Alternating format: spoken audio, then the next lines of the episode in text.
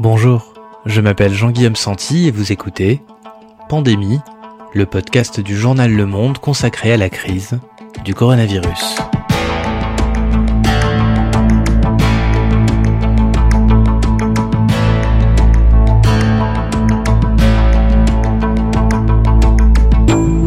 Aujourd'hui, comment expliquer les pénuries de médicaments qu'a connu la France pendant l'épidémie de Covid-19 de molécules utilisées dans des secteurs cruciaux comme la réanimation jusqu'aux simples comprimés de paracétamol, nous vous révélons aujourd'hui l'incroyable parcours à travers le monde de chacun de vos médicaments, des usines indiennes ou chinoises jusqu'à votre pharmacie.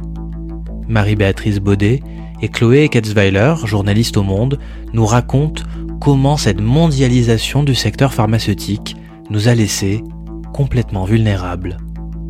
Nous sommes le samedi 16 mai, pandémie, épisode 14.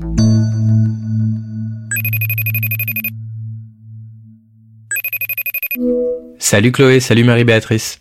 Bonjour Jean-Guillaume. Salut Jean-Guillaume. Je vous appelle aujourd'hui pour évoquer avec vous deux la pénurie de médicaments que la France a connue au cours de cette épidémie. Chloé, tu, tu suis ces sujets depuis quelques années et Marie-Béatrice, tu as signé une enquête dans le journal la semaine dernière de façon très concrète. Comment est-ce que ça a pu se manifester? Euh, Par exemple, sur le paracétamol, on a pu voir un rationnement en pharmacie. Qu'est-ce qui s'est passé, Marie-Béatrice? Ben, comme tu sais, Jean-Guillaume, le paracétamol, c'est l'antalgique le plus vendu au monde. Ça soigne les rages de dents, les maux de tête, mais il s'avère aussi qu'il peut traiter les légers symptômes du Covid-19. Donc t'imagines bien que les, les, Français et partout dans le monde, les gens se sont précipités dans les pharmacies pour en acheter dès le mois de février. Qu'est-ce qui s'est passé? Eh bien, euh, il y a eu une risque, un risque de pénurie, et donc euh, la France n'a pas pu se réapprovisionner. Donc il y a eu des alertes en disant attention, on peut pas acheter autant de boîtes de doliprane ou de dafalgan dans les pharmacies n'importe comment parce qu'on va en manquer. Et tout ça, bah, une des raisons, c'est à cause de, de leur lieu de fabrication. Leur lieu de fabrication, qu'est-ce que tu veux dire? Bah écoute, c'est simple, je, je, vais te proposer un petit test si tu veux bien. Tu as une armoire à pharmacie, j'imagine. Est-ce que tu peux aller chercher une boîte de paracétamol, s'il te plaît? Ouais, ok, j'y vais tout de suite.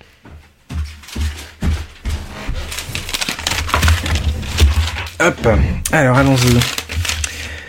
Ok, du coup, tu veux que je recherche le lieu de fabrication sur ma notice, c'est ça? Oui, absolument. Donc c'est pas écrit, euh, c'est pas écrit sur la boîte en carton.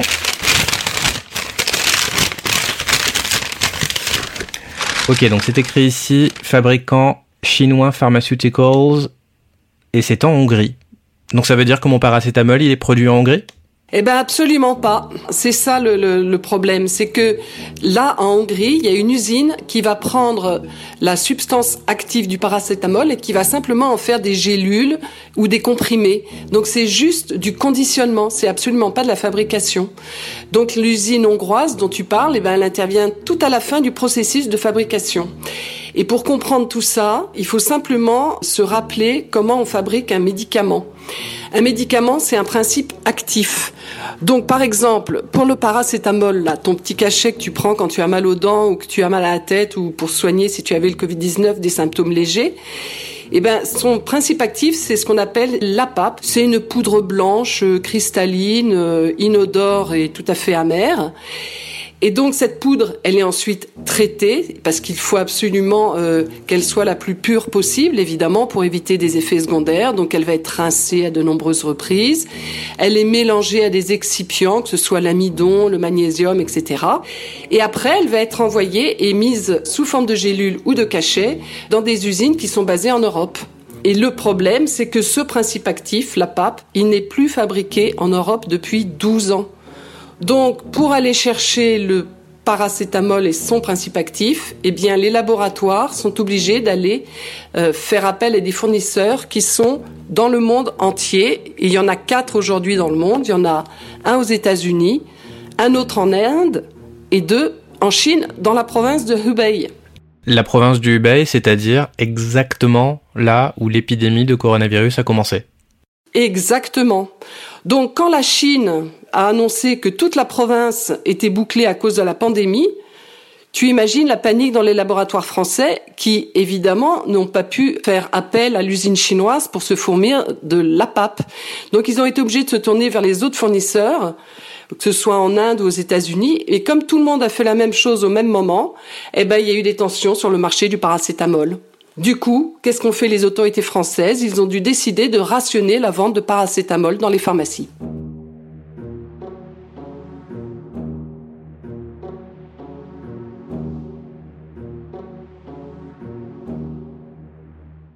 D'accord, donc ça c'est euh, un exemple donc autour d'une molécule très très utilisée euh, par les Français euh, qui est donc le paracétamol. Chloé, est-ce qu'on a constaté pendant cette crise du coronavirus que d'autres médicaments avaient manqué pendant ces dernières semaines?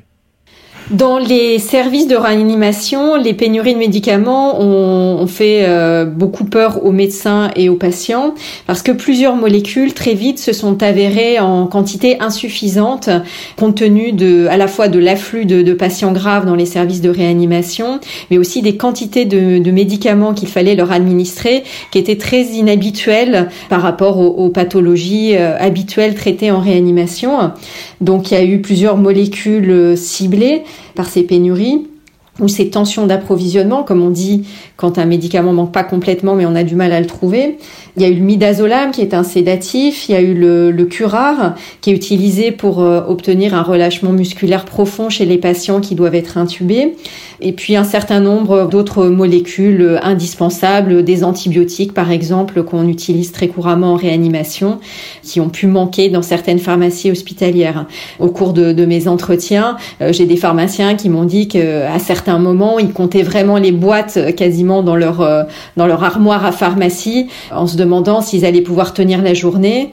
Et il y a eu à, certains moments des mesures vraiment extrêmes prises par les autorités pour euh, en urgence retrouver des stocks de médicaments euh, du jour pour le lendemain pour des hôpitaux qui n'en avaient plus ou pour acheminer des lots de médicaments euh, depuis d'autres hôpitaux français qui étaient moins touchés par l'épidémie et qui ont prêté, donné leurs stocks à des hôpitaux par exemple en Ile-de-France ou dans la région Grand Est où on n'en avait pas assez. Et les principes actifs de ces sédatifs, Chloé, ils sont également fabriqués euh, en Chine, en Inde, conditionnés dans d'autres pays? Oui, il y a la, Chine et l'Inde qui sont vraiment les deux géants pharmaceutiques mondiaux aujourd'hui. C'est là d'où viennent la plupart des matières premières pharmaceutiques ou des principes actifs. C'est-à-dire que quand tous les laboratoires pharmaceutiques ont besoin au même moment de matières premières pour fabriquer leurs médicaments, ils se tournent tous vers les mêmes fournisseurs. Donc on a vu que certains étaient dans, dans la province du Roubaix, qui avait été l'une des premières touchées par l'épidémie et par des mesures de confinement qui ont mis à l'arrêt des usines.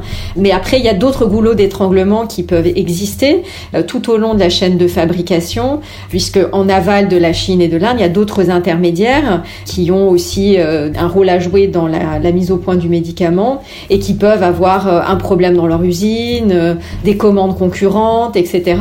Et tout au long de la chaîne, il y a des zones de vulnérabilité sur lesquelles d'ailleurs on a très peu de visibilité puisque aujourd'hui les laboratoires pharmaceutiques considèrent euh, que toutes les étapes de cette chaîne de fabrication relèvent euh, du secret industriel et donc même les autorités de santé ne savent pas exactement toutes les étapes euh, jusqu'au médicament final. Donc en fait, ce qu'on constate, Chloé, c'est une extrême euh, vulnérabilité de la France parce qu'on est dépendant de, tellement de pays différents dans toute la chaîne de fabrication qu'il suffit euh, qu'un maillon fasse défaut pour que ça crée une situation de pénurie, c'est ça? Exactement. Et l'épidémie de Covid a montré à quel point on était vulnérable en cas de problème. Et donc, on s'aperçoit qu'en cas de difficulté ou de pénurie de médicaments, on a très très peu de, moyens, à la fois pour identifier la source du problème et pour y remédier. C'est le cas de l'Inde il y a quelques semaines qui a décidé d'interdire euh, l'exportation de plusieurs médicaments qu'elle jugeait absolument stratégiques et essentiels pour soigner ses propres patients. Et dans ces situations-là, on se rend compte évidemment de la grande vulnérabilité des pays qui n'ont pas la possibilité de fabriquer par eux-mêmes les médicaments qui peuvent manquer et qui n'ont pas non plus toujours de stock stratégique au cas où.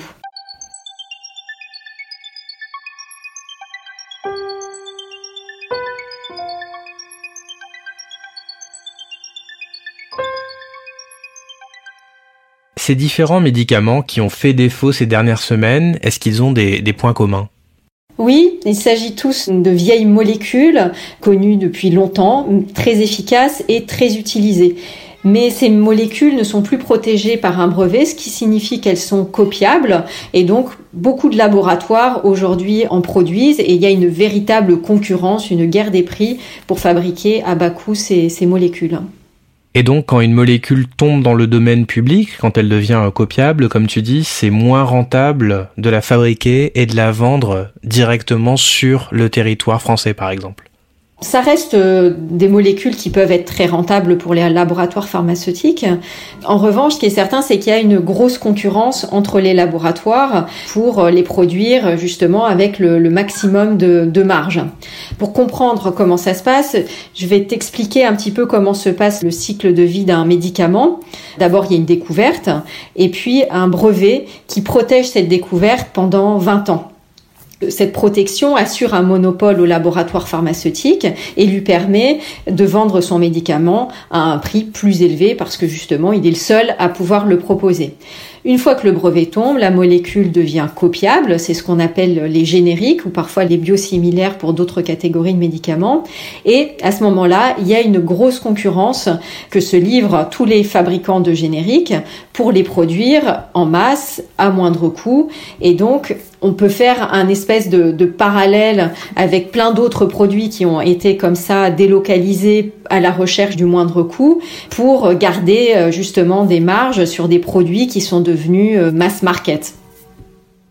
Marie-Béatrice, est-ce qu'on peut identifier dans l'histoire récente un moment de bascule au-delà duquel les médicaments sont de plus en plus délocalisés?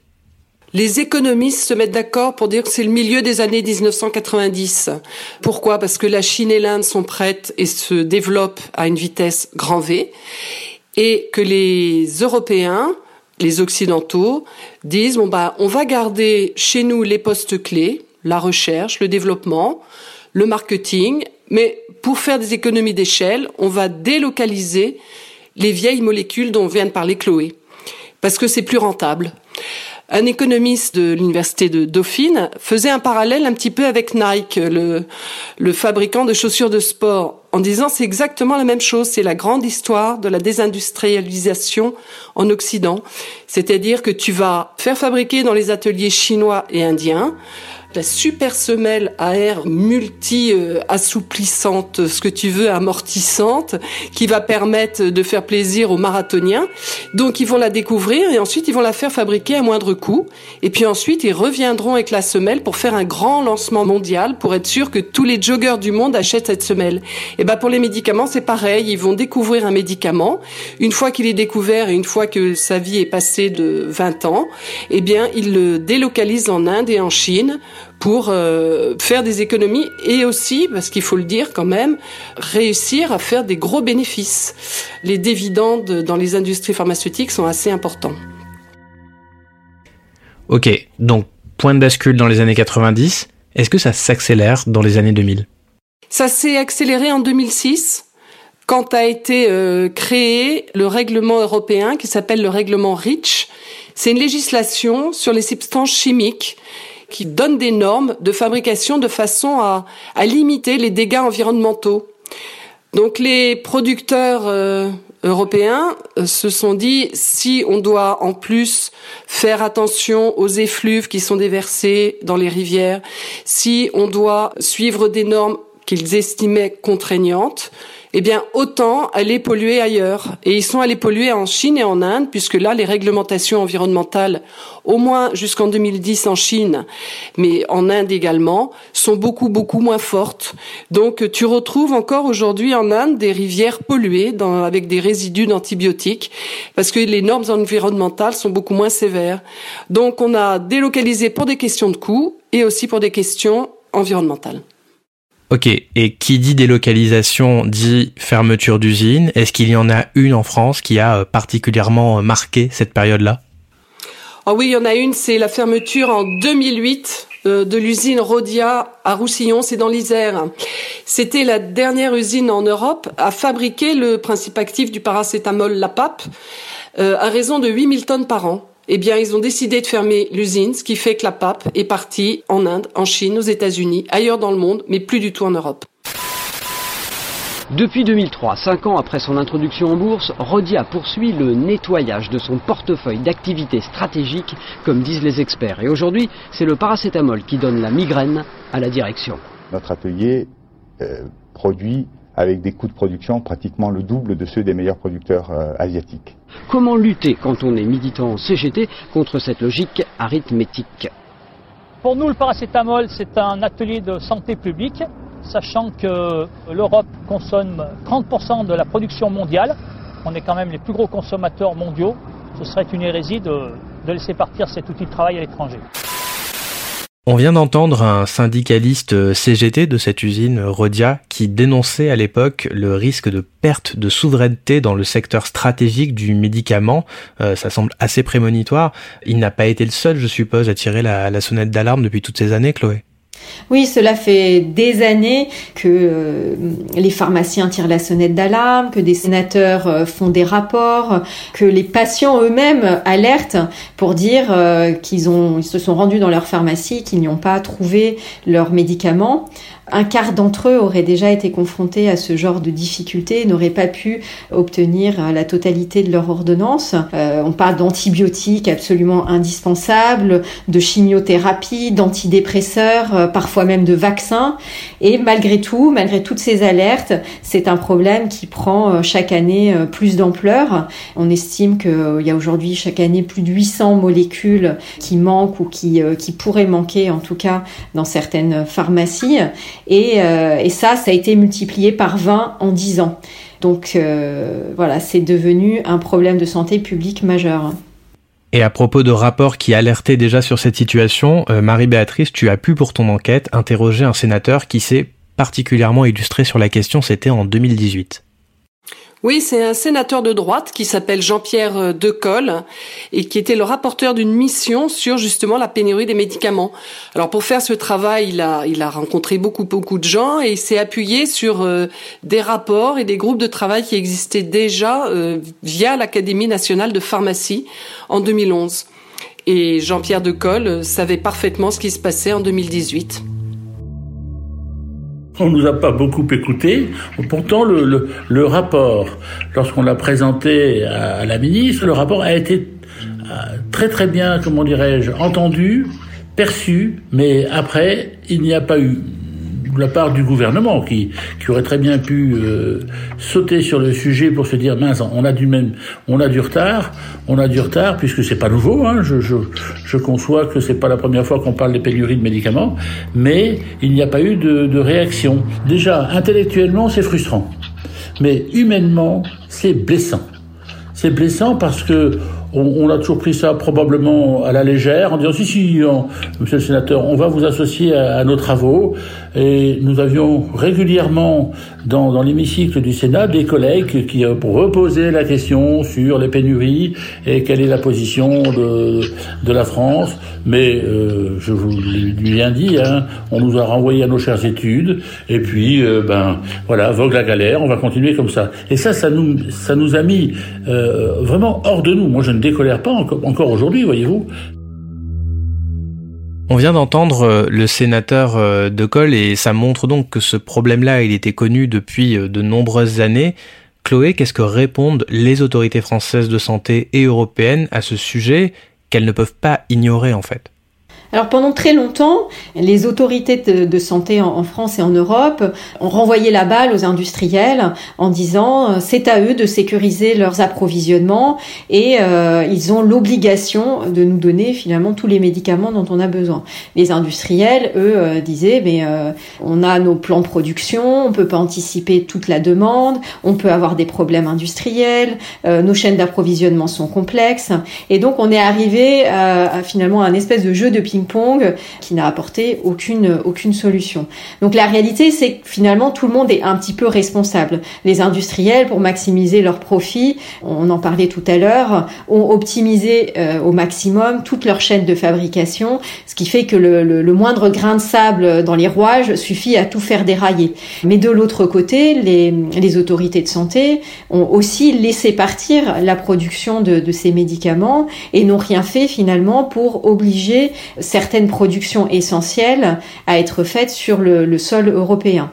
Donc aujourd'hui, on se retrouve dans cette situation où les choses ont dérivé euh, lentement et on se retrouve euh, en l'absence d'alternatives pour un certain nombre de médicaments absolument essentiels. On arrive à la fin de ce podcast et il me reste une dernière question. Selon vous, est-ce que les choses peuvent changer? Est-ce qu'il est possible aujourd'hui d'opérer une relocalisation euh, stratégique du médicament? Où on est devenu tellement dépendant euh, de l'étranger depuis tellement longtemps qu'il serait euh, illusoire de, penser que c'est possible en fait. C'est très compliqué de vouloir relocaliser euh, toutes les usines qui sont déjà parties dans le monde. Les Japonais sont en train de faire ça et demandent à leurs entreprises qui été établies en Chine de revenir chez eux en leur donnant de l'argent.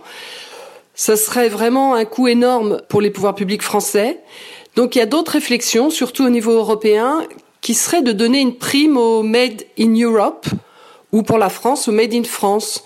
Donc euh, ce serait de dire que si on produit un médicament et pas simplement euh, son conditionnement, mais si on le produit vraiment, sa substance active, en France ou en Europe, eh bien, on pourrait imaginer des incitations fiscales, peut-être, ou alors dire que ben, il pourrait être vendu un peu plus cher. Ça serait la prime euh, qui serait donnée à une production nationale. Donc euh, ça, ça serait, c'est une des pistes sur lesquelles je pense y travaille. Pour répondre à ce, à ce genre de, de difficultés qui ont été euh, mis en lumière par l'épidémie de Covid, on peut aussi imaginer que l'État décide de constituer des stocks stratégiques. Bien sûr, ça coûte cher parce que on sait bien que les épidémies, elles arrivent, euh, voilà, de façon totalement imprévue. Donc, on peut avoir des stocks de médicaments qui vont se périmer, et c'est euh, deux ans après la péremption du stock que on s'aperçoit qu'un nouveau virus apparaît et qu'il serait absolument indispensable d'avoir les, les médicaments prêts euh, sous la main.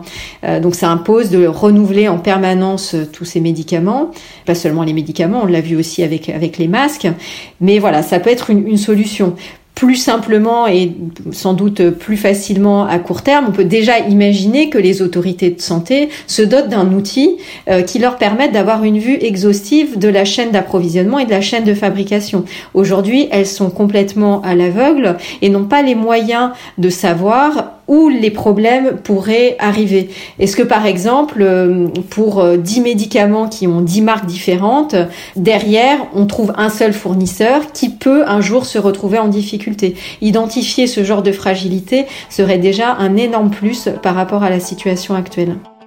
Merci Chloé, merci Marie-Béatrice. Merci Jean-Guillaume. Merci Jean-Guillaume. C'est la fin de ce quatorzième épisode. Si vous l'avez apprécié, n'hésitez pas à vous abonner sur votre plateforme de podcast préférée, voire à nous laisser une note de quelques étoiles. Vous pouvez également nous envoyer un email à pandémie sans accent @lemonde.fr. Pandémie est produit avec l'aide de Insider Podcast, Émilie Denêtre, Adèle Imbert, à la réalisation de cet épisode Julien Bitoun, générique Geoffrey Ricom, et quant à moi, je m'appelle Jean-Guillaume Santi, et on se retrouve très bientôt.